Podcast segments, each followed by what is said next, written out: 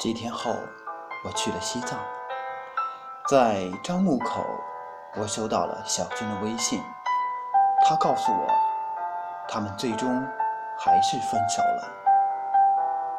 他明年准备出国，这次青春过得太波澜，愿后面的日子能去谈一场没有杂质的恋爱。我在雪山下，一月的西藏，空气冷到骨子里。我拿出相机，雪山的雪很干净，很单纯。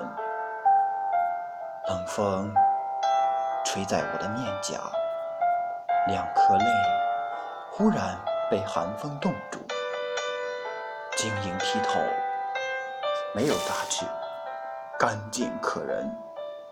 就像那些从来没有被污染过的爱情，就像为了彼此未分开的两个人。